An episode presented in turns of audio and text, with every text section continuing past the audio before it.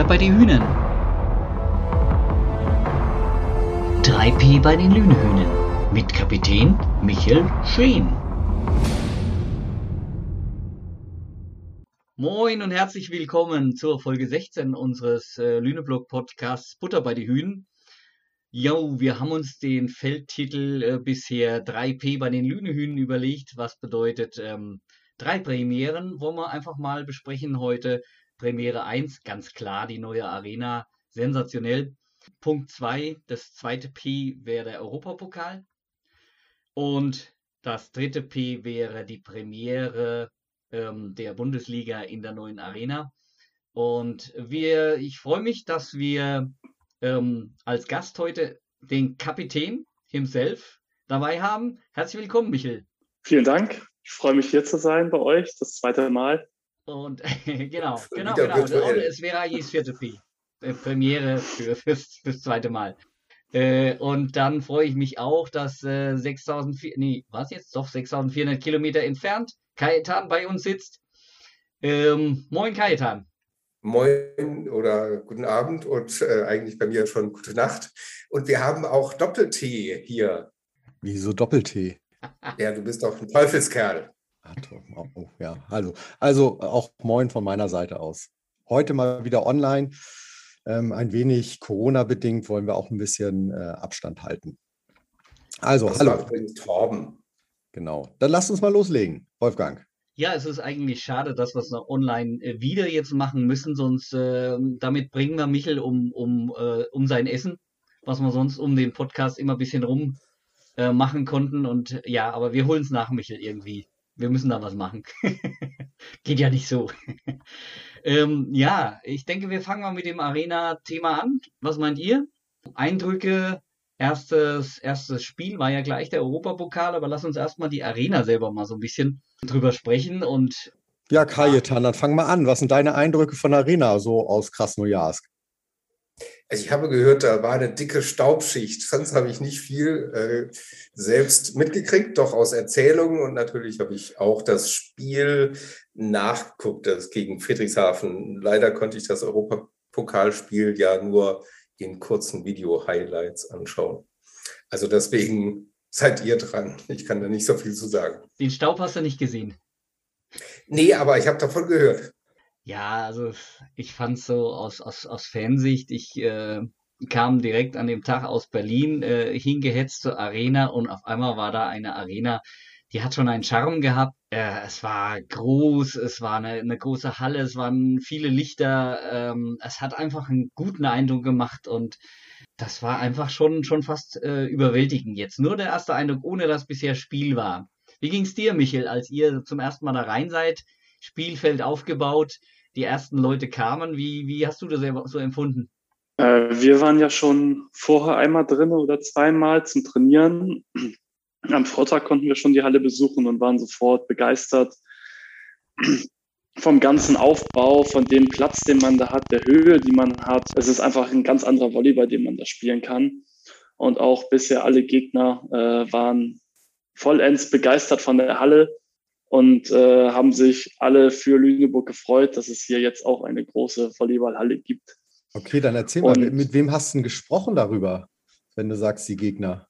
Wir haben tatsächlich mit den Serben darüber gesprochen, ähm, was die für einen Eindruck hatten von der Halle und die waren begeistert, abgesehen davon, dass es immer noch ein bisschen nach Baustelle und Staub aussieht. Ähm, davon war keiner so wirklich begeistert, auf Friedrichshafen nicht, aber ähm, das gehört halt dazu. Es ist halt noch nicht fertig bis Januar, deshalb mit dem Staub, mit dem kann man leben, der wird entfernt, dann lässt sich da ein paar Stunden gut spielen und danach ist der Staub halt wieder da. Ähm, da sehe ich jetzt keine größeren Probleme für die nächste Zeit. Wie sehen eure Sachen aus, wenn ihr, wenn ihr in der Umkleide seid? Auch vollgestaubt oder, oder ist, da, ist da schon gewischt worden?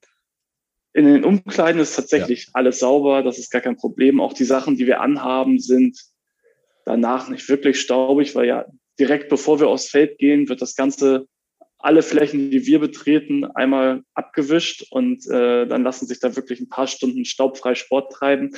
Und danach sieht man aber nach dem Training schon wieder, wie sich so eine Staubschicht gebildet hat. Ähm, aber wie gesagt, damit kann man leben, wenn man jetzt endlich eine Arena hat. Absolut. Absolut. Wir sind, wir sind auch echt begeistert. Also, ähm, was wollte ich jetzt sagen? Wir sind auch davon begeistert, dass wir jetzt nicht mehr Rollenbahnen verlegen müssen auf einem Boden.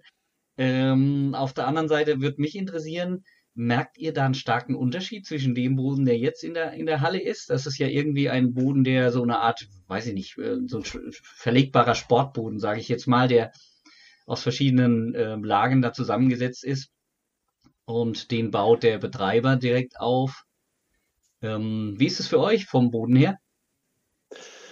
Äh, diese Klickplatten, die da aufgebaut werden, kennen wir ja schon aus anderen Hallen, wo es die auch gibt. Ich meine, Berlin spielt unter ja. anderem mit diesem Boden. Ich weiß nicht, ob der woanders Herrsching, auch zum Einsatz auch. kam. Hersching jetzt neuerdings auch oder vorher auch schon. Auf jeden Fall haben wir darauf ja natürlich schon Spiele gespielt. Ich finde den Boden, den wir haben, minimal härter als den Boden in der Gellersenhalle wo ja der Schwingboden plus noch die von euch verlegten Rollbahnen noch darüber kamen. Mhm. Aber äh, es ist halt so, dass man nicht merkt, dass man auf Beton spielt. Ähm, ansonsten die Felder sind gleich groß, äh, gut abgehoben. Ähm, von daher, da ändert sich letztendlich gar nichts, ob es nun dieser Klickboden ist oder die Rollbahn. Mhm. Wenn die Rollbahnen denn gut verlegt sind. und nicht zu viel Kleber irgendwo dran hängt an Fuß dann oder so. Ja, aber dass ähm, die Rollbahnen nicht ordentlich verlegt waren, das kann ja nicht in der Gellersenhalle gewesen sein. Nein, das ist auch in der Gellersenhalle nicht vorgekommen.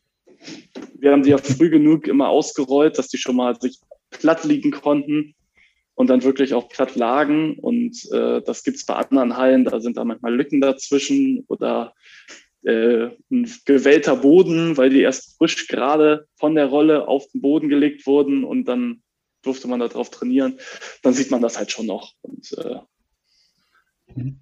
muss ein also bisschen also aufpassen. Hast, du hast jetzt auch mit dem, mit dem etwas härteren Boden, also jetzt auch nicht, nicht Befürchtungen gegenüber deinen Gelenken oder so, aufgrund des Sprungs oder so, dass du sagst, ah, wenn ich da jetzt nochmal 50 Mal drauf springen muss, dann, dann kriege ich dann doch ein bisschen Knie oder ein bisschen mehr Knie, je nachdem. Nein, also man merkt es minimal gefühlt, ähm, dass es einen Unterschied gibt. Aber so ist das von Halle zu Halle. Jede Halle hat auch, auch wenn die einen Sportboden hat, die sind natürlich auch alle unterschiedlich gefedert und äh, manche sind halt ein bisschen härter und ein bisschen weicher. Ansonsten gibt es da aber gar keinen Unterschied. Hm. Du hast da vorhin gesagt, also es ist genauso viel Platz. Ähm, das war das Einzige, was mir dann so ein bisschen aufgefallen ist. Der Platz ist ja in etwa vergleichbar wie in der Gellersenhalle, rein vom Spielfeld her. Also es ist jetzt nicht so, dass man noch weit groß, um einen Ball zu retten, irgendwie weit laufen kann. Ähm, so kommt es mir vor. Also da ist die Halle ähm, eher klein. Das hat natürlich den Vorteil, man sitzt ganz nah dran als Zuschauer. Ähm, ist das was, was euch irgendwie aufgefallen ist oder ist es jetzt nur meine Wahrnehmung? Also ich hatte eher das Gefühl, dass es mehr Platz ist. Ich meine, hinterm Feld an den Stirnseiten ist es tatsächlich gleich, hm. dass wir in etwa denselben Abstand haben, vielleicht ein bisschen mehr, dass wir aber zur Seite hin, vor allem an der Seite vom ersten Schiedsrichter, also weg von den Spielerbänken, dass wir da deutlich mehr Platz haben im Vergleich zur Gellersenhalle. Ja. Aber auch auf der anderen Seite, da wo die Spielerbänke sind, auch da haben wir mehr Platz und das macht sich dann auch schon mal wieder bemerkbar und natürlich äh, den Platz nach oben hin, wo die Decke einfach mal ein paar Meter höher hängt, ähm, darf man halt auch nicht verachten. Ja. Ähm, Nochmal zur, äh, zum, zum Freifläche heißt das nicht, ähm, was alles um, rund ums Spielfeld ist. Genau. Ähm, da ist ja der CV, äh, der CV, äh, CV gibt da ja nochmal andere Rahmenrichtlinien vor, dass du, glaube ich, mehr zur Seite haben musst. Also ich glaube sechs Meter oder irgendwie sowas nochmal zur Seite. Ähm, und bei der VWL ist dann doch nochmal deutlich weniger, was möglich ist. Und ich glaube, ähm, alle haben so ein bisschen darauf hingewirkt, dass man wirklich diese Tribünen vollständig ausfahren kann, dass die erste Reihe besetzt wird und dann sitzt du quasi hinter der LED-Bande und guckst aufs Spielfeld. Also es ist, das wird dann doch schon ein bisschen ähnliches Gellersen-Hallengefühl werden, für manche zumindest. Dass man dann ab und zu doch wieder einen Spieler auffangen kann. ja. Spieler oder Ball. Auch so, ich glaube, der ein oder andere Ball, den hat der auch schon wieder ordentlich in die, in die, in die Menschenmenge reingehauen, wenn ich das so mitgekriegt habe. Ja, das passiert natürlich schneller mal, dass man mal einen Ball, dass einer mal wegrutscht oder man mal einen Angriff hat, der dann äh, am Ende nach dem Bodenkontakt irgendwo in den Zuschauerrängen landet. Ähm, das passiert aber, glaube ich, in jeder Halle sollte das möglich sein. Wenn man die Zuschauer nicht ganz weit weggesperrt hat, dann äh, soll man die auch treffen können. okay. Ja, Thema, Thema Sound. Ähm, das war etwas, was mich absolut beeindruckt hat. Also es war oft so, also in der Gellersenhalle war es ja sowieso so. Wir haben da, wo wir gestanden sind, haben den Hallensprecher sowieso nie verstanden. Ähm, damit konnte man auch nicht einen gemeinsamen Takt aufnehmen. Und das ist bei dem ersten Europapokalspiel, als äh, Dirk und Steffen äh, dort äh, die Hallensprecher äh, gemeinsam waren, ähm, hat das super funktioniert. Die haben uns verstanden, äh, wir haben die verstanden und wir konnten als, als Fans gemeinsam dann sozusagen äh, ähm, reinrufen. Da gab es keine, keine Misstöne dazwischen sozusagen. Das fand ich echt beeindruckend. Ähm, und äh, also da hat man schon was an der, an der Audiotechnik, denke ich mal, äh, gemacht. Äh, wie hört sich das für euch an? Also sowohl also auch vielleicht von der Lautstärke, weil das kann ich jetzt nicht so ähm, beschreiben, weil ich sitze ja im Lüneblock, da ist es egal, da ist es immer laut. Also ich weiß aber nicht, wie es woanders klingt. Also auf dem Feld ähm, kriege ich die Lautstärke auch mit und es ist in der neuen Halle auch wirklich laut, obwohl nicht ganz so laut verglichen mit der Gellersenhalle bei denselben Zuschauerzahlen. Allerdings haben wir ja die Möglichkeiten, jetzt auf bis zu dreieinhalbtausend Zuschauer hochzugehen, ähm, wenn es dann mal erlaubt und möglich ist. Und ich glaube, dass man mit den dreieinhalb auf jeden Fall die Lautstärke der Gellersen noch übertreffen könnte. Und selbst mit den 1000 äh, Zuschauern, die wir jetzt ja beim ersten fast 1000, die wir beim ersten CV-Spiel hatten in der Premiere ähm, der Halle. Da hat man es schon richtig laut gehört auf dem Feld. Und gerade wenn man mal nicht spielt, weil auf dem Feld blendet man sowas alles ziemlich aus, ähm, sondern mal draußen auf der Bank sitzt oder in der Auswechselzone ist, dann kriegt man auch dieses, den guten Sound der Halle, der Fans unter der Anlage auch mit. Also was man, wenn man, wenn man jetzt auch mal durch, durch die Halle geht oder durch die Ränge geht, da siehst du ja auch alle naselangen Lautsprecher hängen und nicht die, ich sag mal, die zwei oder drei, die wir in der Gellersenhalle hatten. Also das ist ja auch schon allein deswegen schon ganz, ganz, ganz deutlicher Unterschied. Also das ist ein, das geht um Längen, sind wir weitergekommen an der Stelle. Also mit der Halle nicht nur Höhe, Menschenzahl, sondern auch noch Ausstattung. Ja. Genau. Ausstattung, also wenn wir da sind, wir haben ja LEDs an jeder Ecke, äh, also überall. Überall, wo du hinguckst, sind LEDs. Also einmal rund ums Feld hat ja die SVG da irgendwie eine neue Bande angeschafft. Sicherlich auch nicht ganz günstig. Dann, äh, dann oben zwei große LED-Screens, die sicherlich nochmal irgendwann richtig geil bespielt werden können.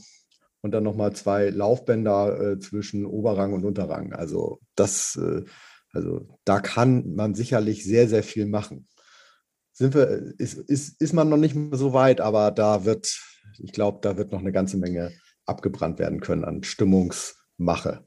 Sind diese Was vielen Lichter für euch als Spieler ein Problem? Ähm, am Anfang würde ich sagen, dass ein, zwei davon schon gestört haben. Es gibt mittig überm Feld noch jeweils einen Träger mit Einzellampen, die in unterschiedliche Richtungen Mhm. äh, eingestellt sind. Da kann man einfach mal Pech haben, dass wenn man unglücklich auf einer Stelle steht und der Ball auch so kommt, dass man beim Spielen des Balles halt senkrecht in diese Lampe reinguckt, äh, dass das ein bisschen unangenehm ist. Ansonsten die LED-Banden stören gar nicht. Die kennen wir ja auch schon, die hatten wir ja auch schon. Ähm, die im Oberrang stören erst recht nicht, weil die halt nochmal auf einer anderen Höhe und nochmal natürlich deutlich weiter weg sind die Videowände oben, die beiden, dort ist es so, da kommt es ganz drauf an, was da gespielt wird. Wenn man einen sehr hellen weißen Hintergrund wählt und die auf Vollleistung äh, anschaltet, dann hat man beim Angreifen, wenn man dann so schräg hochguckt zum Pass, äh, schon ein bisschen Probleme, dass man gut auf den Ball noch sehen kann, weil halt schon sehr viel Helligkeit aus der Richtung kommt. Sobald aber das Normale, der Spielstand oder ähnliches, da ist ja eine andere Hintergrundfarbe mit dabei und noch weitere Symbole drauf. Ab dem Moment sieht man das halt nicht mehr. Da gibt es auch keine Probleme mehr. Okay, also, also jetzt muss man, muss man wirklich beim Bespielen so ein bisschen darauf achten, was macht man wann. Also es ist für euch, für euch nicht unwichtig, wenn ich das raushöre so. Genau, also wenn wir ins Training manchmal kommen, sind die zwar eingeschaltet, aber einfach halt nur mit weißer Standard, weißer Bildschirm sozusagen. Und da ist es dann tatsächlich etwas unangenehm. Das wird dann einmal, dann wird dann alles außer dieser weiße Bildschirm ausgewählt und dann äh, stören die halt nicht mehr. Hm. Und beim Aufschlag war das jetzt eine große Umstellung, wieder so Orientierungspunkte zu finden? Nö. Man sieht das Feld ja sehr gut, dadurch, dass das halt farblich weiterhin äh, abgehoben ist und Orientierungspunkte beim Aufschlag gar nicht. Ich habe auch bei den Zuspielern das Gefühl, dass die relativ schnell Orientierungspunkte in der Halle gefunden haben. Ähm, das ist da, glaube ich, viel wichtiger im Zuspiel als im Aufschlag, weil sich die Position natürlich immer verändert, so man ist immer an einer anderen Stelle, der Ball kommt aus einer unterschiedlichen Richtung. Beim Aufschlag hat man ja sehr viel Kontrolle über die Situation. Man hat den Ball in der Hand, man ist selber für den Anwurf verantwortlich ähm, und man weiß halt, von wo das Licht dann schon kommt. Und das ist beim Zuspiel, glaube ich, nochmal ganz anders. Ähm, jetzt, mal, jetzt mal im Vergleich zu anderen Hallen. Ähm, wo würdest du da lichttechnisch jetzt mal unsere Halle einordnen? Sehr weit vorne. Also bei denen, was wir damit an Möglichkeiten haben, auch mit den farblichen äh, LEDs, LED-Strahlern, mit denen wir was machen können, ist die Halle schon auf einem ganz hohen Niveau. Also es ist halt schwer zu sagen. Äh, Berlin hat natürlich nochmal andere Möglichkeiten mit der Max-Schmeling-Halle, die ja noch mehr auf Veranstaltungen und Konzerte zum Teil auch ausgelegt ist. Und alle anderen Hallen, äh, da brauchen wir uns mit unserer Halle nicht vor zu verstecken. Und ich glaube, dass man, dass wir jetzt auch erst lernen oder der Verein lernt, was mit dieser Halle alles möglich ist, welchen man, welche Einstellung man wann nutzen kann, wie man zum Beispiel auch den Einlauf des Teams gestaltet. Auch da sind wir ja am CEV, gab es keinen Einlauf. Dann kann Hersching ja nie CEV Cup spielen. Du meinst, ja, da kann, der, eine da große kann der Umstellung. König nichts machen. Das wäre, dann ist das ganze Konzept, das funktioniert einfach nicht mehr. Die, die Show, den Gegner verarscht vor dem Spiel. Aber beim CEV versteht es der Gegner ja eh nicht. Ja, den würden sich das einfallen lassen. Aber dann würden sie einen Übersetzer dazu holen. Ja. Aber ich äh, glaube auch von der Grundbeleuchtung war die Beleuchtungsstärke äh, sehr hoch. Also woran es mir aufgefallen ist, es gibt so Hallen, es ist mir in Bühl aufgefallen und in einer anderen Halle, kann mich jetzt nicht erinnern, ich weiß nicht, ob es Hersching war. Da ist, sind, wenn die Lichtbanden, da kommt ja immer was anderes, also immer mal wieder ein anderes Programm, dann ist eine andere Beleuchtungsstärke dabei und die wirkt sich so aus, als dass man als Zuschauer manchmal das Gefühl hat, jetzt hat jemand das Licht an oder ausgemacht. Und das kam mir in der, in der Arena nicht so vor. Das heißt also, die Grundbeleuchtung ist wahrscheinlich stark genug, um das zu übertönen.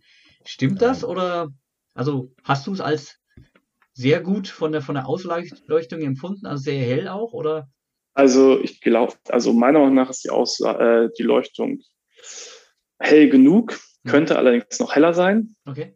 Ähm, ich glaube, dass das insbesondere, wenn es dann um TV- und Kameraspiele geht, äh, eine noch höhere Beleuchtung vermutlich sinnvoll wäre, um mit diesen Kameras besser arbeiten zu können. Ich glaube aber auch, dass die Beleuchtung, die wir jetzt haben, für die Banden, die wir haben, mit dem Abstand sehr gut passt.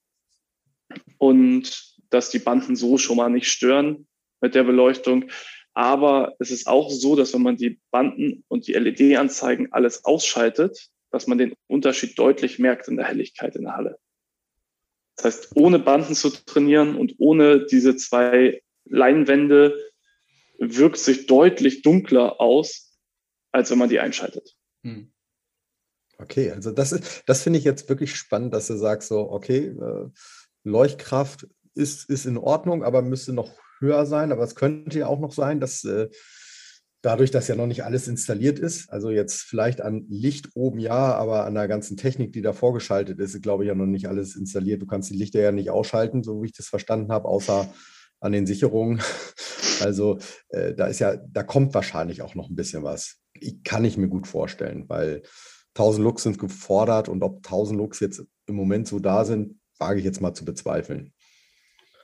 So aus meiner, aus meiner beruflichen Perspektive raus so gesehen. Ich glaube es nicht ganz, dass wir das da schaffen. Aber ähm, es ist, äh, ich, ich finde das total spannend, dass du sagst, so die, die LED-Banden, bringen uns nochmal eine zusätzliche Leuchtkraft, so dass du, so du auch beeinflusst wirst so ein bisschen vom, beim Spiel. Also jetzt positiv, dass du eben mehr siehst.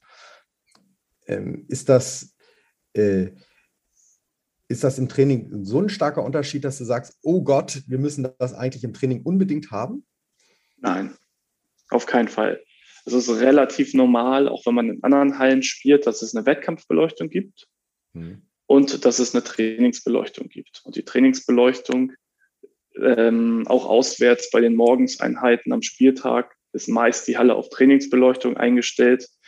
Und dann kommt man abends zurück und dann ist die Halle nochmal ein ganzes Stückchen heller als morgens. Ähm, das ist ganz normal und fürs Training reicht die.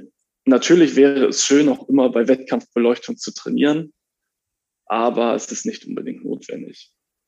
Mhm. Spannend. Ja. ja, vielleicht können wir Torben noch ein, ein Thema sagen, äh, zum, das an, zum, zum Thema Sicht passt. Äh, für uns als Zuschauer ich meine, wir sind ja beim Aufbau auch dabei, dadurch gehst du mal in, in alle Bereiche, kommst auch in diese höheren Sphären auch rein. Also ich finde, du hast von überall eine sensationelle Sicht. Das ist einfach klasse. Ich hatte, ich hatte jetzt vom CV Cup ähm, die Möglichkeit oder mir wurde quasi die Möglichkeit gegeben, einmal komplett durch diese Arena alleine zu gehen und will nicht sagen, aber in jeden Raum reinzugucken, den ich, den ich da finden konnte. Ähm, aber ich bin natürlich einmal hauptsächlich durch die ganzen Ränge gegangen. Und wir haben dann festgestellt, dass du quasi von jedem Platz durch andere große Menschen, die vor dir sitzen, die Sicht quasi gar nicht eingeschränkt ist. Also das heißt, wir haben relativ steile Tribünen und ähm, du hast immer eine perfekte Sicht auf alle Linien, jedenfalls auf die Volleyballlinien. Wenn er jetzt in einer anderen Sportart mal stattfindet, könnte das sicherlich ein bisschen anders aussehen, aber ich möchte irgendwann mal, glaube ich, in quasi jeden Block mal rein oder jeden unterschiedlichen Block das möchte ich irgendwann mal gucken. Aber bis jetzt bleibe ich natürlich erstmal im Lüne-Block hängen, weil da ist die Stimmung natürlich immer am besten. Ich bin, also wir sind natürlich auch schon das ein oder andere Mal durch die Ränge gestapft, eigentlich nach jedem Training, wenn wir die Bälle wieder zusammensuchen müssen. Dabei äh, müssen wir leider jetzt auf den Luxus der Gellersenhalle verzichten, wenn wir da trainieren, wo die Bälle sich eigentlich äh, von selber wieder zusammengesammelt haben und der einzige Ort eigentlich im Geräteraum oder auf der Tribüne war. Jetzt sieht das halt schon ein bisschen anders aus. Ähm, aber so lernt man die Halle halt auch nochmal anders kennen. Man geht durch jede Reihe eigentlich durch oder jeden Rang. Man geht unter die Tribünen und äh, wo man sonst auch alles nicht hinkommt. Und auch von da hat man dann immer mal wieder einen Blick aufs Feld, ähm, der einfach sehr, sehr gut ist von überall. Auch wenn dann natürlich währenddessen bei uns kein Volleyball gespielt wird. Was natürlich dann schade ist. Aber ähm, du siehst ja, äh, du siehst ja in dieser Saison doch ab und zu mal die äh, äh, im Moment ein bisschen häufiger die Außenansicht, habe ich das Gefühl. Ja, ja. Also wobei das in den vergangenen Jahren ja auch immer mal wieder so war, dass mal Phasen dabei waren, ähm, wo andere dann mal mehr gespielt haben. Aber am Ende geht es halt darum, als Team erfolgreich zu sein und zu gucken, wer mit wem gegen welchen Gegner am besten spielen kann und dann sollen diejenigen spielen und äh, das ist dann kein Problem, auch wenn natürlich jeder immer gerne spielen möchte. Das war jetzt aber ein super Übergang von Torben, muss ich mal sagen, von der Sicht auf die äh, Performance und so weiter. Ich, ich habe hier, hab hier das, äh, unser Sheet vor mir, vor mir sitzen und stelle gerade fest, das war ah, total ja. scheiße. äh, nein, ich wollte. Wie kommen wir jetzt zurück? Es war, ja, irgendwie hieß es, dass das für die Kameras äh, ein bisschen schwierig sei, da eine gute Position zu finden. Also ich habe jetzt das gar nicht so bewusst mir daraufhin angeschaut, aber das Spiel, das ich gesehen habe gegen Friedrichshafen, da konnte ich jetzt keine Einschränkungen feststellen. Also das konnte man auch am Bildschirm sehr gut verfolgen.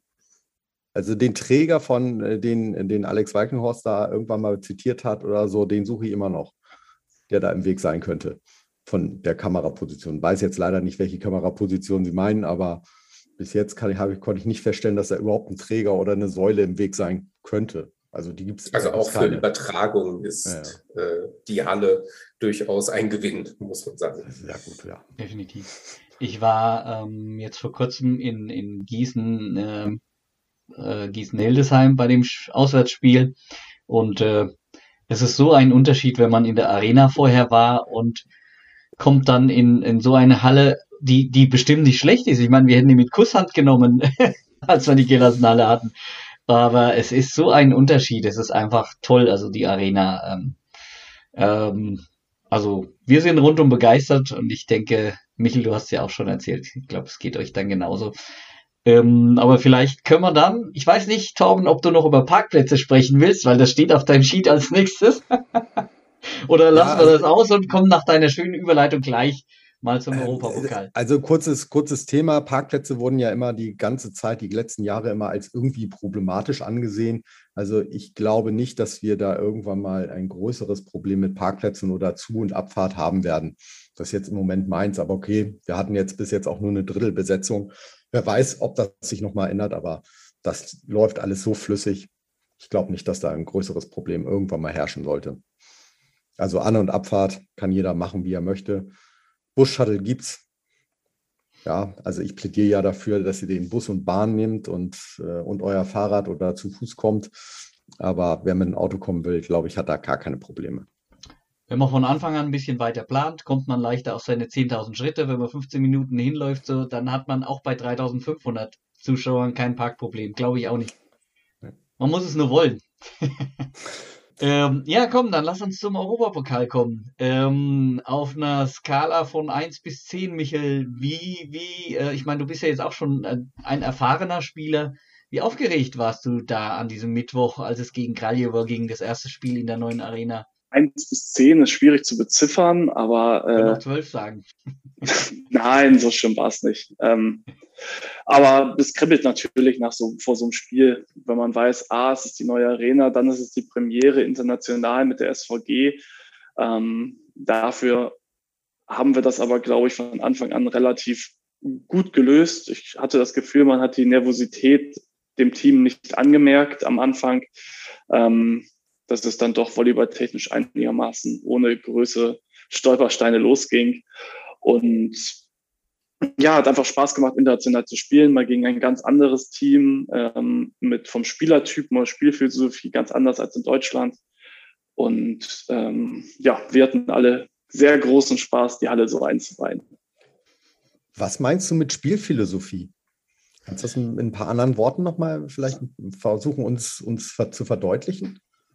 Ähm, das Spiel, das Spiel der Mannschaft, der serbischen Mannschaft ist ein bisschen ähm, mehr auf Einzelpersonen bezogen als das Spiel zum Beispiel unserer Mannschaft, ähm, wo die serbische Mannschaft doch etwas äh, positionsgebundenere Aufgaben hat, so dass bestimmte Spieler eher fürs Blocken zuständig sind, andere hauptsächlich fürs Angreifen, dass der Diagonalspieler beispielsweise deutlich mehr Angriffslast oder Last in der Offensive generell trägt und ich glaube, deshalb hat es denen auch sehr schwer gefallen, sich auf unser Spiel einzustellen, was dann doch mehr über unsere beiden etwas kleineren Außen läuft, die aber sehr agil und hoch springen können und mit dem Diagonalangreifer zusammen relativ ausbalanciert ist.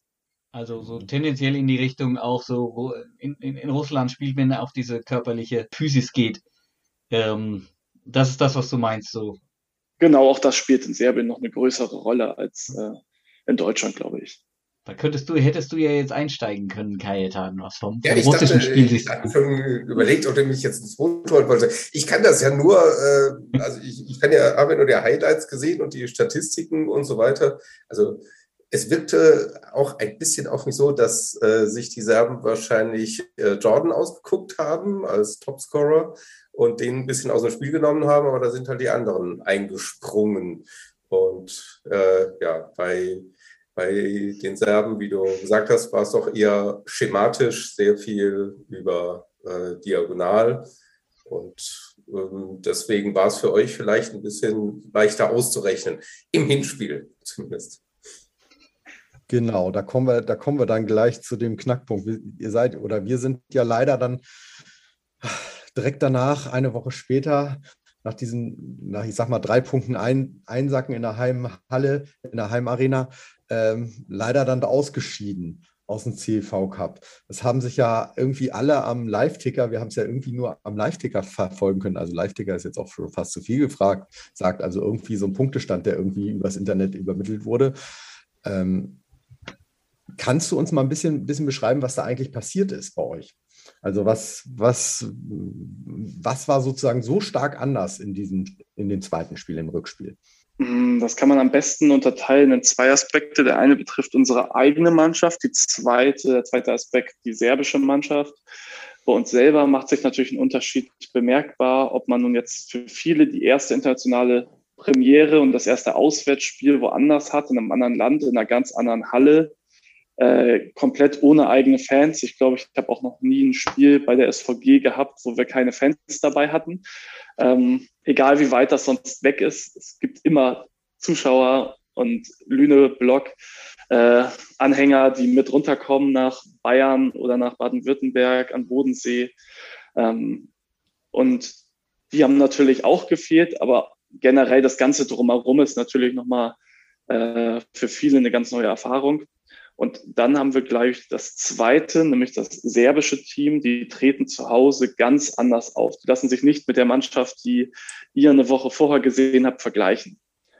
Die treten deutlich bissiger auf, äh, deutlich besser vorbereitet. Auch das wirkte im Hinspiel nicht ganz so überzeugend, als wüssten die genau, was wir so tun. Das war im Rückspiel ganz anders. Das haben wir aber auch so erwartet ähm, dass das halt kein einfacher äh, Durchlauf wird. Und das hat Stefan auch schon mehrmals betont vorher, äh, dass die serbischen Teams zu Hause sozusagen mit dem Messer zwischen den Zähnen warten und spielen und dass es da um alles geht für die. Und deshalb habe ich nicht das Gefühl gehabt, dass wir die unterschätzt haben. Allerdings ist das Spiel, was die dann aufgezogen haben, einfach sehr stark gewesen. Und wir hatten Probleme gehabt, dagegen zu halten und gute Möglichkeiten zu finden. Zeitweise ist uns das gelungen. Äh, einen Satz haben wir dann ja auch geholt. Vier fehlte ja auch letztendlich satztechnisch nicht mehr fürs Weiterkommen. Es hätte ein, einer der beiden letzten Sätze hätte gereicht, ob es nun der fünfte ist oder der, äh, der sechste Satz sozusagen, der Golden Set. Ähm, wobei, welchen haben wir verloren? Den, den gewonnen, den dritten haben wir ja sogar gewonnen, richtig? Ja. Den dritten, ja. Das heißt, es hätte einer der letzten drei Sätze ja sogar gereicht. Zwei Sätze. Also den dritten habt ihr gewonnen, dann stand es 2-1. Und dann hättet ihr beim 2-2 entweder, dann ja, hättet genau, ihr ja, gleich, oder der beim... letzten beiden Sätze. Genau. Da hast du doch recht. Okay, also jetzt, jetzt, jetzt seid ihr ausgeschieden. Ihr habt, ihr habt Erfahrungen gesammelt. Ähm, dann stellt sich ja mir die Frage, wie kommt ihr jetzt nächste Saison in den CV Cup? Wie ist euer geplanter Weg dafür? Der ehrlichste Weg ist der über die Liga. Den muss man sich verdienen. Da gibt es noch viele Spiele. Wir sind jetzt ja gerade erst so weit, dass wir die Rückrunde begonnen haben. Da kommen noch einige Spiele auf uns zu. Dann gibt es ja eine neu formierte Zwischenrunde nochmal mit weiteren sechs Spielen.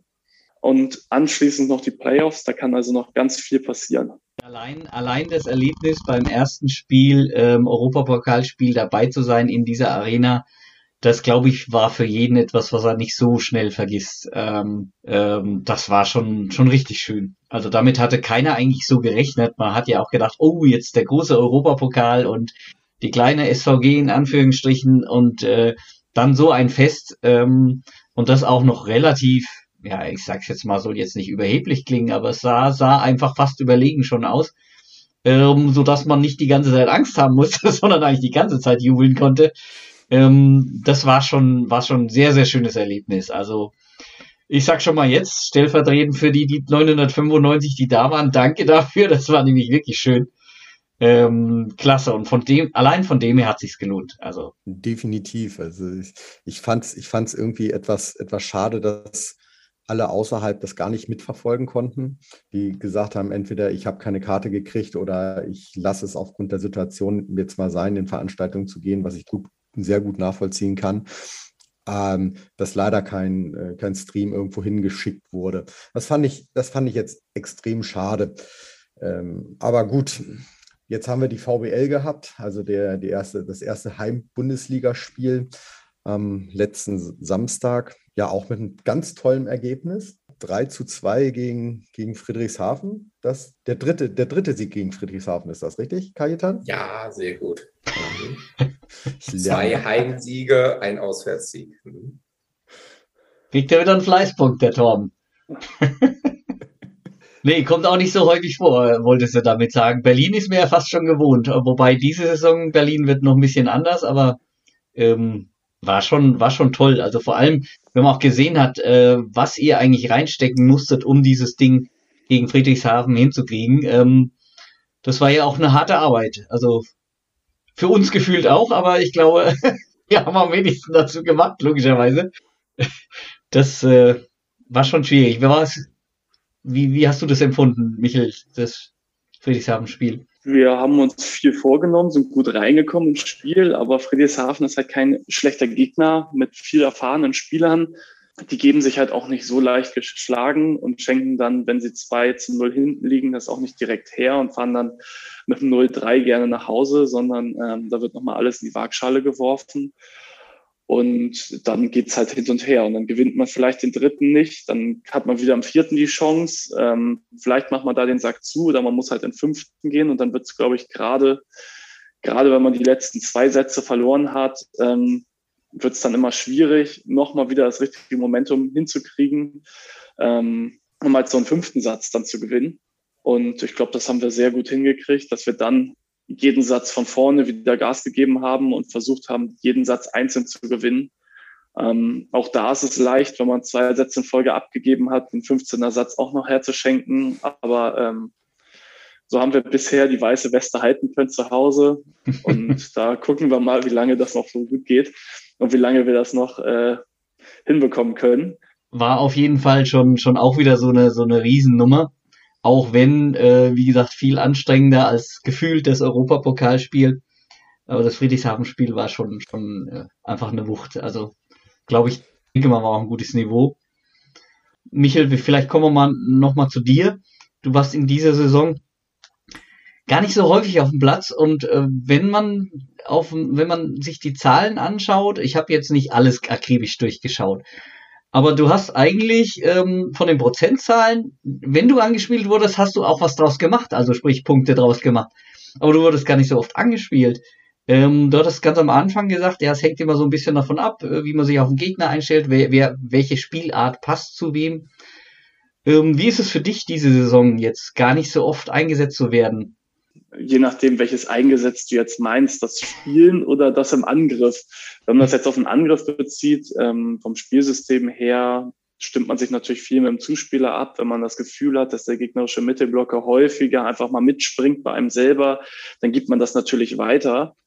Und äh, dann bin ich auch jedes Mal nicht undankbar, wenn der Pass dann woanders hingeschoben wird, wo wir dann einfache, eine einfachere Situation gegen einer Block haben äh, die unsere Außen- oder Diagonalen ja auch sehr gut lösen. Und wenn das halt häufiger mal passiert, dann kann es halt auch mal sein, dass wir sagen, okay, dann spielen wir jetzt erstmal einfach mal so lange nicht Mitte, bis die vielleicht mal aufhören und wir einen Doppelblock wieder auf Außen haben und dann fangen wir halt mal wieder an. Also das sind ja alles so äh, Prozesse während eines Spiels, die dauerhaft ablaufen. Und ähm, da kann es dann mal sein, dass man mal mehr Pässe kriegt und mal weniger. Und natürlich hängt das auch noch von vielen anderen Faktoren ab. Wie steht gerade dann, wenn man auf dem Feld ist, die Annahme? Welche Situationen kamen aus der äh, aus den Break-Situationen? Wie einfach sind die Situationen? Oder müssen wir den Ball irgendwo von weiter hinten nach der Abwehr baggern? Dann ist es halt klar, dass die Bälle irgendwo auf Außen oder auf den Diagonalen gehen. Ähm, da gibt es dann ja nicht mehr so viele Optionen. Meinst du, meinst du jetzt damit, äh, dass diese Saison äh, die Bälle nicht so gut nach vorne kommen? Nö, nein. Nein, gar nicht. Okay. Das, also das habe ich jetzt für mich jetzt gerade so angehört, so nach dem Motto, ah, es, sind, es kommen viele Bälle, müssen wir eben halt äh, über, ja, über lange, lange Meters von außen auf die andere Seite oder irgendwo oder einfach nur hochbaggern, damit wir, damit wir weiter im Spiel bleiben können. Nee, das war eher darauf bezogen, auf die, wenn wir selber aufschlagen und dann Ball abwehren. In den Situationen ist es aber relativ normal, dass man ja. versucht, erstmal die Abwehr irgendwie im Spiel zu halten, weil Abwehren mit das Schwierigste ist, was man so gegen eine gute Situation beim Gegner machen kann. Und wenn wir den Ball dann irgendwo hoch auf vier, fünf Meter in der Feldmitte haben, bin ich da schon sehr glücklich. Und äh, dann haben wir immer noch gute Angreifer und einen guten Zuspieler, der die Bälle verteilt. Da, da fällt mir ein, Abwehr. glaube ich, ähnlich wie, ähm, wie Stefan mal Alex Walkenhorst gerade mal kurz erklärt, was ein Break eigentlich ist oder Break-Situation. Aber Torben weiß das auch grundsätzlich. Jetzt, er wollte, mich jetzt schon wieder wissen raushören. Ähm, was, was ja eigentlich immer irgendwie auffällt, ist, dass die SVG bei äh, relativ viele lange oder lange Ballwechsel hat, also gegenüber anderen Mannschaften jetzt. Also wenn du jetzt Büren oder so nimmst, ich finde, da hat die SVG häufiger mal, dass der Ball äh, nicht, nur, nicht nur in K2-Situationen oder so drin sind, sondern, äh, sondern auch sozusagen K4, K6 und so weiter. Ähm, woher kommt das? Hast du dafür eine Erklärung? Wir mögen den Ball, wir behalten ihn gerne. Sehr kreativ. Und wenn, wenn, man ihn nicht so schnell auf den Boden kriegt, dann behält man ihn doch lieber. Dann spielt man ihn nochmal rein, sichert ihn nochmal, hat man nochmal eine neue Chance. Vielleicht wird die Situation noch besser, sodass man mehr Angreifer zur Verfügung hat dadurch. Ähm, das macht es dann wieder einfacher für den Zuspieler und für die Angreifer, sodass wir dann auch gerne das mehrmals aufbauen, um dann vielleicht erst beim dritten, vierten oder fünften Angriff wirklich auf den Punkt zu gehen. Während andere Mannschaften da vielleicht auch einfach von den Spielertypen her anders sind und sagen, wir wollen da einfach vom ersten Angriff her mehr Risiko gehen. Entweder ist der Ball auf dem Boden, aber dafür nehmen wir auch in Kauf, dass wir mehr Bälle vielleicht im Block oder als ausschlagen. Ähm, das kann man natürlich auch machen. Aber gerade mit den Außen, die wir haben, die zwar technisch sehr gut sind, eine gute Sprungkraft haben, aber natürlich im Vergleich zu anderen Mannschaften noch nicht die größten sind, ähm, haben wir uns da halt sehr gut angepasst, dass wir dann häufiger mal mit dem Block spielen oder dass wir mal ähm, ein Recycle spielen, dass wir halt bessere Situationen haben und dann vielleicht auch mal wieder die Mitte einsetzen können oder den Big oder den Diagonalen, so dass wir das Spiel halt ein bisschen verlagern können. Man muss ja auch immer bedenken, dass die Dürener zum Beispiel auch schon sehr alt sind. Also so lange Rallyes halten die gar nicht mehr durch. Ein klassischer Kajetan. Aber auch da muss man ja sagen, bei den langen Rallyes stehen wir bisher sehr gut da. Ich habe das Gefühl, dass wir deutlich mehr davon gewonnen haben, von den wirklich langen Rallyes, als dass wir sie verloren haben.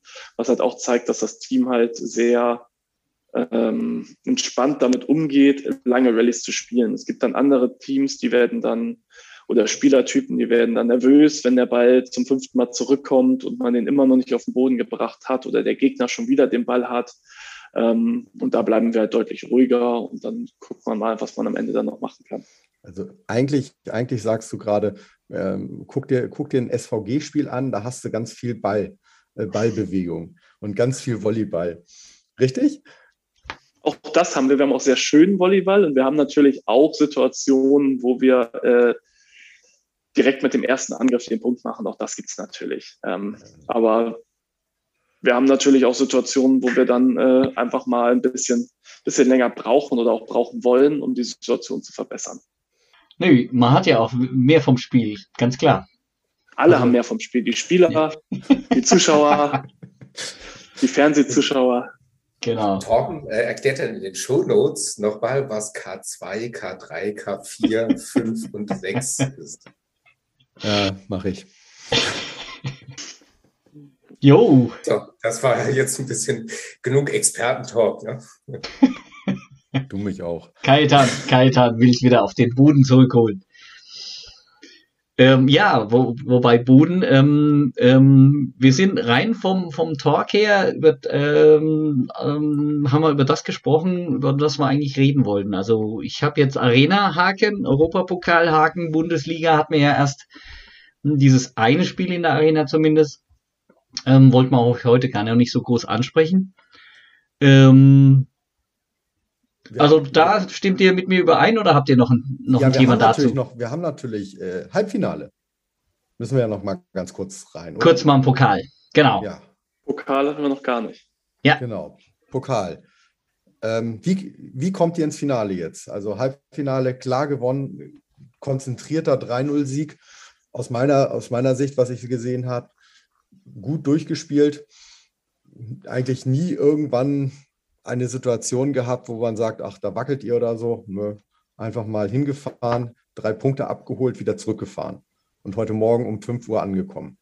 War das aus deiner Sicht auch so oder äh, also so locker oder hast du, habt ihr dann doch mehr arbeiten müssen, als, als, es, als es vielleicht als an, zur Anschauung zu, äh, bei, auf dem Bildschirm zu sehen war? Meistens ist es ja so, desto lockerer es ausschaut, desto konzentrierter ist man eigentlich schon von vornherein an die Sache rangegangen.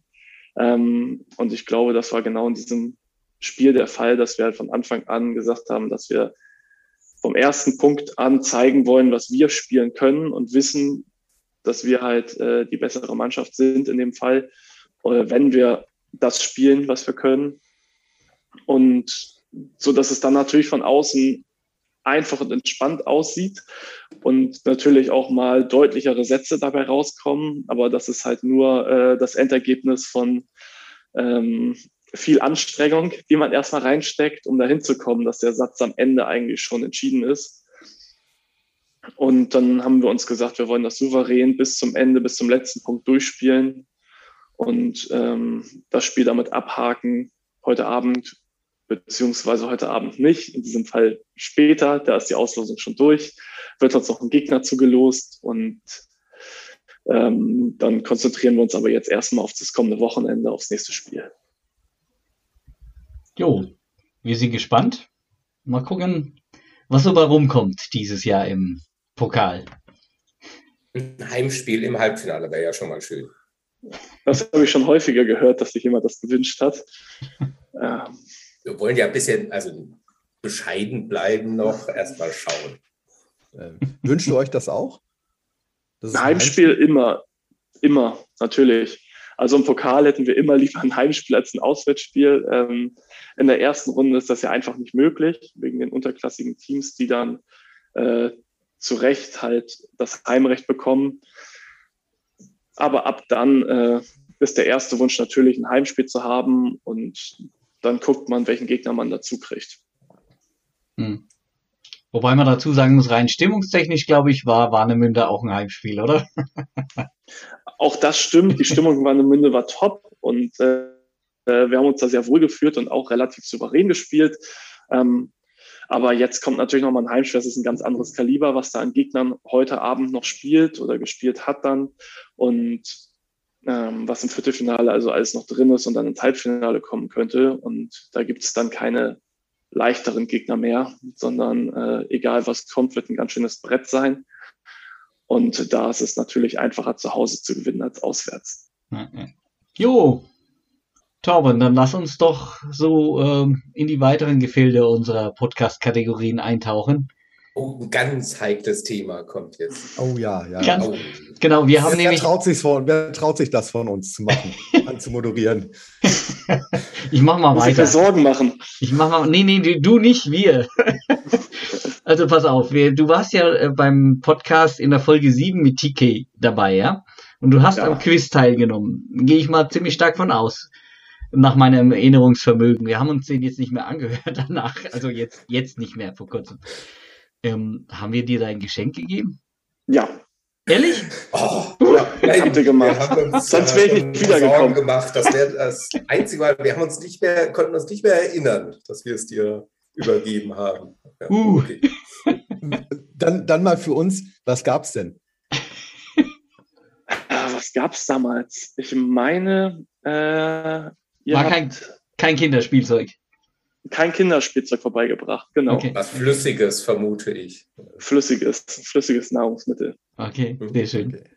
Ah, Erinnert ihr euch denn noch an die Quizfragen? Ja, die haben wir uns ja aufgeschrieben. Also die kriegen wir noch. Mal? Ja, ja, wir, wir haben uns nur deine Antworten nicht aufgeschrieben, aber die, die Fragen, das Ganze haben wir noch, klar. Wer kennt die ja noch aus dem Kopf? Aus dem Kopf nicht. Oh.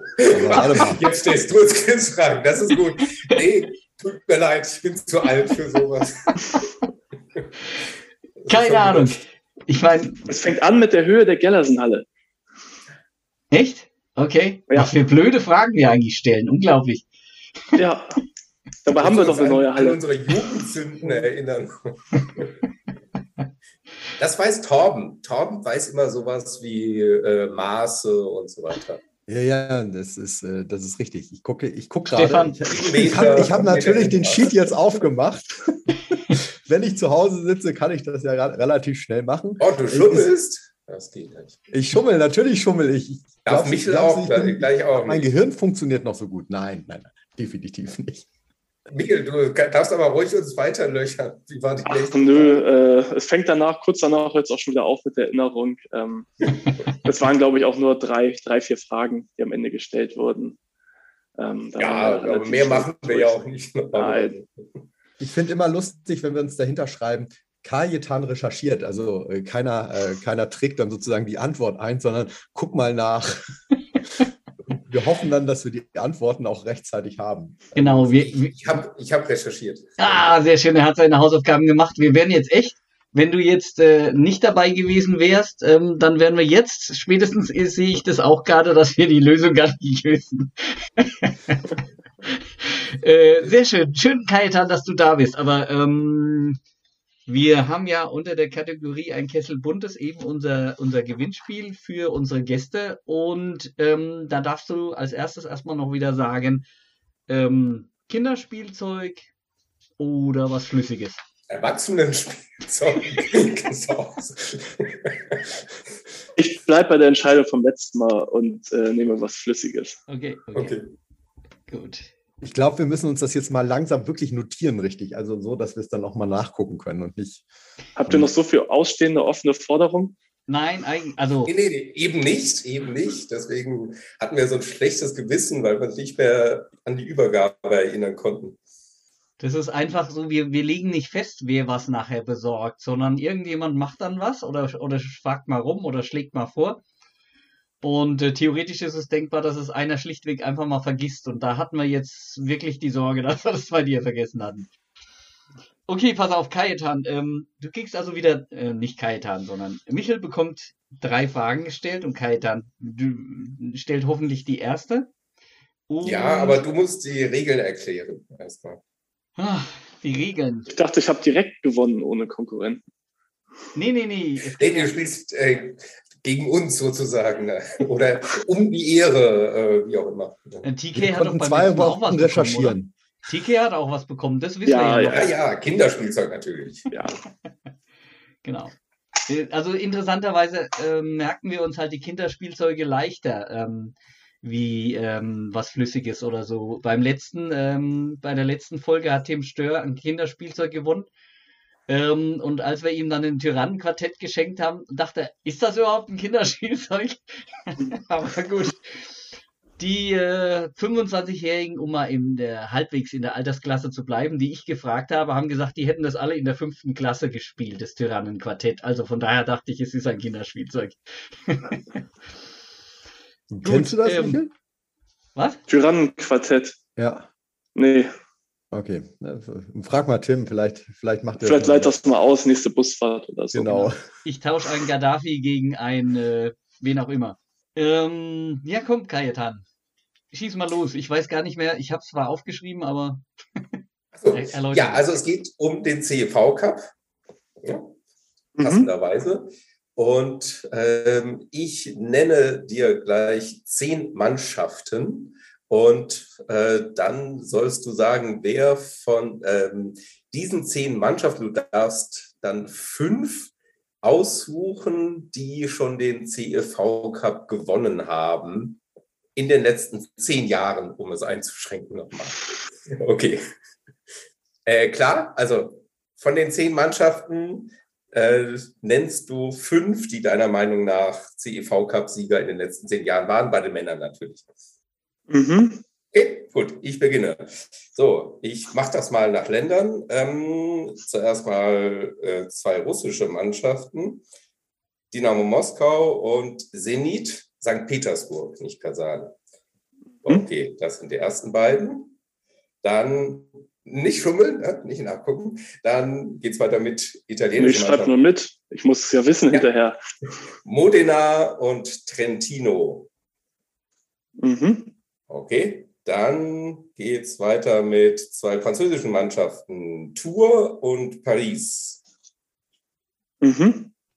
So, und jetzt haben wir noch eine polnische, Skra Beochatów, und eine türkische, Ankara, und die BR Volleys. Hast du alle? Wir haben BR Volleys. Ankara war die zweite? und Skra Beochatów waren das, die letzten drei. Also die BR Volleys haben es auf jeden Fall gewonnen. Ja. Ich meine, die sind in dem Jahr von der Champions League runtergegangen in den CV Cup. In der Gruppenphase mussten sie und dann haben sie den Genau. CV Cup, glaube ich, gewonnen.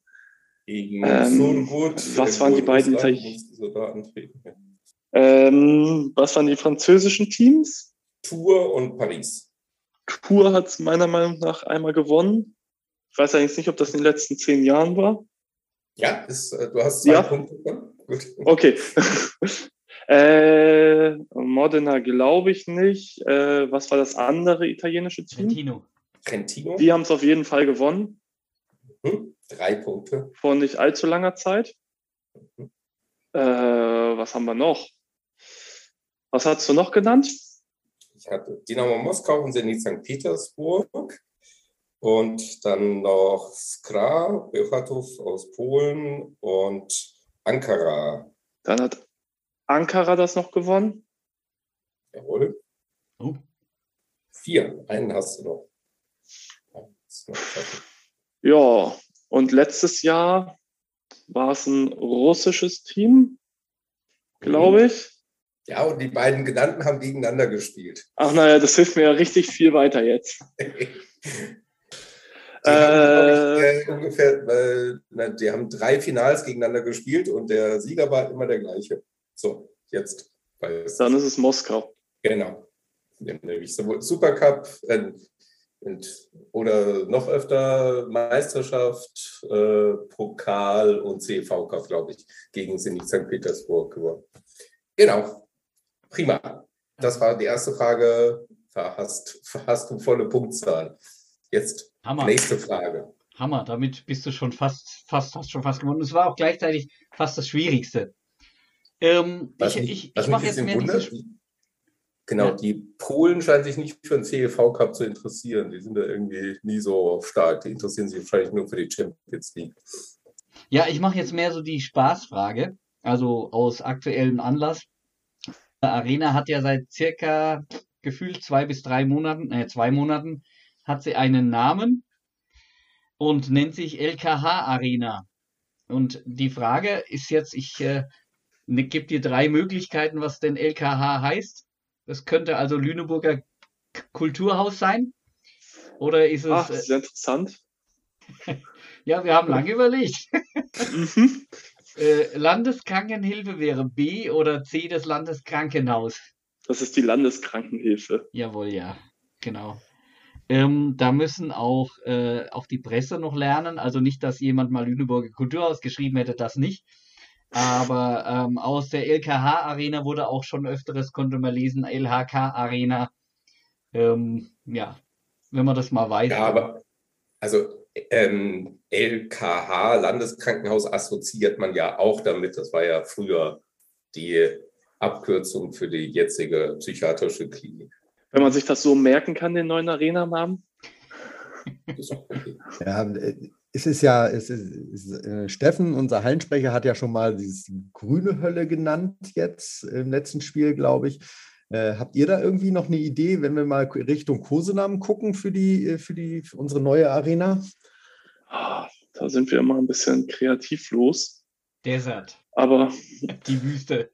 die, die Wüste, nee. Ach, da fällt uns, glaube ich, noch was Schönes ein. Geller sind Hölle und als Hölle, ich weiß jetzt nicht, ob man das wirklich weitertragen muss. Also, aber Vielleicht irgendwas, was auf die Größe abzieht, der Halle. Ja, Das war ja der große Unterschied zwischen der vorigen zum Schuhkarton in Reppenstedt. Dazu ist es jetzt fast jetzt wie in einer, im Palast zu spielen. ja. Man könnte die Größe nehmen. Volleypalast, Palast-Volley. Äh, Ja, da müssen wir, glaube ich, noch ein bisschen weiter drüber nachdenken. Müssen, wir- müssen wir leider mal abwarten, glaube ich. Okay, Torben, Okay. hau mal raus. Dritte Frage. Dritte Frage, genau. Die dritte Frage, Michel. Ähm, ich gebe dir, ich geb dir gleich vier Antworten vor ich weiß nicht, vielleicht weißt du auch direkt, ähm, wie viele Blockpunkte hast du, Michel, in der Bundesliga in den letzten drei Jahren gemacht? Als ich, als ich das recherchiert habe, fand ich das ordentliche, ordentliche Menge, was du da zusammengekriegt hast. Ähm, 153 Punkte, 135 Punkte, 128 Punkte oder 109 Punkte. Also fleißig war er, Michel. Nur in der Liga? Nur in der Liga. Was war das dritte? 128. Also 103. Ja, die nehme ich. 128. Ja, ist, ist mal nicht ganz. Äh, du hattest sogar noch mehr. Du hattest 135 Punkte gemacht. Ja. Also 54 in 18, äh, in 18, 19, 26 Punkte dann in 19, 20 und dann nochmal 55 Punkte in der letzten Saison. Also schon, schon ordentlich. Also ich würde mal sagen, die, deine, deine Arbeitsbezeichnung erfüllst du komplett. Danke. Ja, die 55 vor drei Jahren, die waren mal nicht mehr so, die hatte ich nicht mehr so auf dem Schirm, oder die 54. Ja. Im Übrigen, damit hast du nur Platz 3 belegt in der Blockrangliste. Ja, also, das aber das waren noch mehr Spiele damals, oder? Stimmt. Da hatten wir, glaube ich, noch ein, zwei Teams mehr drin. Ja. Ja, genau. Da war VCO noch wieder mit drin, richtig? Mhm. Genau. Rottenburg, Bühl. Ja gut, dieses Jahr hast du dafür eine Zwischenrunde. Also ich glaube, die Zahl der Spiele dürfte sogar ähnlich sein. Ja, zu, zu genau 1920. Zu 19, Dieses Jahr ja wieder, aber es geht ja noch um letztes Jahr. Ja, stimmt. Ja, letztes klar. Jahr waren es ja schon ein, zwei weniger. Ja, ja. ja, hoffen wir, dass mal wieder was hochkommt, oder? Ähm, ganz, ganz kurze Frage nochmal zurück. Wie bist du bis jetzt zufrieden mit dir selbst in dieser Saison? So eine kleine Selbstkritik nach den ersten paar Spielen? Äh, durchwachsen reingekommen. Ähm, die Elemente, da wo ich eigentlich immer die wenigsten Probleme hatte, äh, sowas wie Block, da ist es jetzt dieses Jahr, was die Punktzahl angeht, noch nicht ganz so erfolgreich. Ähm, was die anderen Berührungen, die normalen Blockberührungen angeht, äh, die sieht man ja nicht in den normalen Statistiken. Da sieht das schon ein bisschen anders aus wieder. Und das heißt nicht ganz, also nicht zu weder unzufrieden noch richtig zufrieden. Eine gute Einstellung, auf alle Fälle eine gute Einstellung. Wir sind aber sehr zufrieden mit deiner Performance im Quiz. Also wir müssen ja auflösen. Du hast gewonnen. Also du hast schon bei der ersten Frage ja die Punkte eingeheimst, bei der zweiten nochmal ein Bonuspunkt. Die dritte war dann quasi nur noch eine Zusatzfrage, die du gar nicht mehr gebraucht hast. Okay, ähm, die, wie, wie machen wir das mit dem Wunsch? Äh, äußerst du dich dann noch konkreter, was es sein soll an Flüssigem? Ich melde mich bei Torben nochmal und dann äh, sehen wir uns ja alle abgesehen von dir, Kaitan, äh, auch am Wochenende schon wieder. Da bist du vermutlich noch nicht wieder zurück. Nee, im Januar, da will ich dann auch mal vorbeischauen. Ja. Ja. Auf ja. alle Fälle eine Reise wert, von Krasnojarsk nach Lüneburg zu kommen und in die LKH-Arena. Also kommt, kommt ruhig mal hin und äh, guckt euch das an. Lüftung funktioniert jetzt, glaube ich, auch, wenn ich das richtig weiß. Also das heißt, wir haben eine ordentliche Durchlüftung, Masken tragen wir.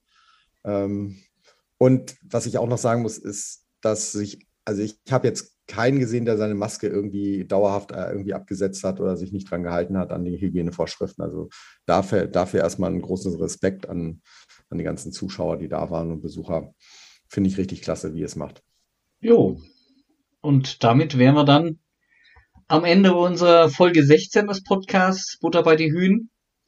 Und ja, wir sagen Butter bei die Hühnen. Und schönen. Abend euch noch. Genau. Tschüss, auf Wiedersehen und alles Vielen Gute Dank dir, Michel. Gerne. War nett. Danke, dass ich da sein durfte. Ja, immer wieder. Und äh, wir werden es nicht vergessen, äh, dein Geschenk noch. Aber du musst uns noch sagen, was, wenn du ja. konkrete Wünsche hast. Machen wir. Super. Also, mach's gut. Ciao. Ciao. Tschüss. Eishockey! Eishockey! Eishockey!